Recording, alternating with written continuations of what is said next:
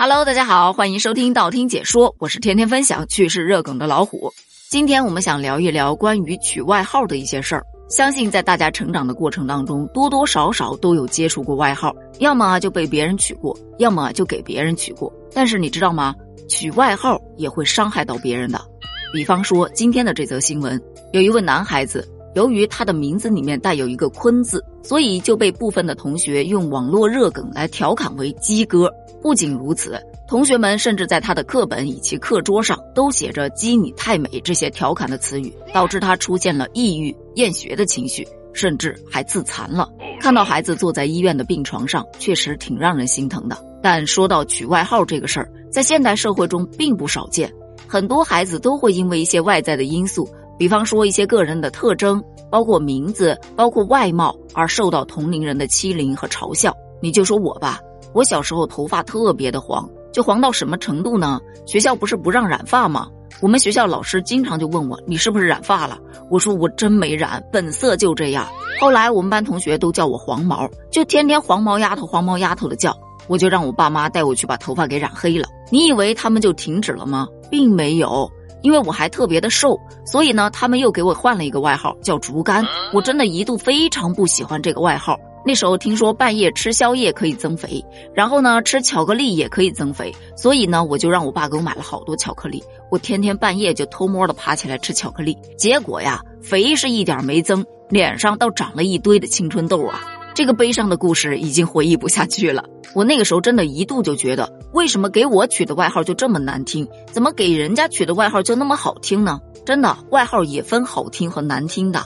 比方说，我们班有个女生长得特别漂亮，我们班同学就会叫她女神；还有一个女生特别的可爱，长得脸圆嘟嘟的，大家就叫她小可爱。还有学习成绩特别好的，叫学霸、学神这一类的绰号，它不仅不让人反感，还挺让人喜欢，还能拉近人与人之间的距离。可是那些带有讽刺意味的、带有侮辱性质的绰号，就真的让人深恶痛绝。比方说什么死胖子、小矮子、丑八怪这一类的，真的很伤人。更伤人的是，在成年以后，哪怕在街上遇到了，或者同学聚会遇到了，他压根儿就不记得你的名字，反而直接会叫出你当时的外号，真的特别让人不爽。但他还一点都不自觉，一笑而过。你如果生气吧，他还要反过来嘲笑你。哎呀，这么小气呀，开个玩笑都不能开吗？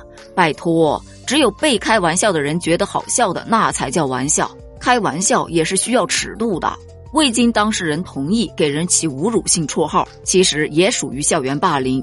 有律师就科普了，起外号是有可能侵犯了姓名权和名誉权的。姓名权是公民依法享有的决定、使用、改变自己姓名的权利。那法律就有规定，对于干涉、盗用、假冒他人姓名的行为，应该要追究行为人的民事责任。而名誉权指的是受到他人的尊重，获得社会上公平的评价。名誉权是人格权的一种，这些被维护的名誉是指具有人格尊严的名声，是人格的重要内容，它受法律保护的。起外号的行为，如果是带有侮辱性质的，则侵犯了他人的人格权。一般呢，可能不构成刑事犯罪，会给予行政处罚，处五日以下拘留或者五百元以下罚款；情节较重的，会处五日以上十日以下的拘留。可以并处五百元以下的罚款。那么，如果你再遇到有人给你取一些你完全无法接受的带有侮辱性质的绰号，这种行为你首先可以要求对方立即停止侵权行为。而且，咱们也不要轻易的去叫别人外号或者给别人取外号。你比方说，在二零二零年的七月份，就有一起因为绰号而引发的争纷登上了热搜。当时说的是，有一男子就因为别人叫了他的绰号，他就伙同他人实施了殴打行为，最终当然是付出冲动的代价。但这个事件的起因，就是因为一句不合时宜的绰号啊。常言道，良言一句三冬暖，恶语伤人六月寒。咱们还是要管住自己的嘴，不要随意去给他人取外号。同时，如果遇到别人给你取外号，遭遇到各种霸凌、校园暴力，一定要第一时间说出来，及时寻求家人和老师的帮助。如果有必要，可以拨打幺幺零。好了，咱们今天的节目就聊到这儿了。那么，在你上学的阶段，有被人取过外号吗？外号有对你造成怎样的影响吗？你当时又是怎么处理的呢？欢迎跟大家一起分享你的经验哦。咱们一起探讨一下，评论区见，拜拜。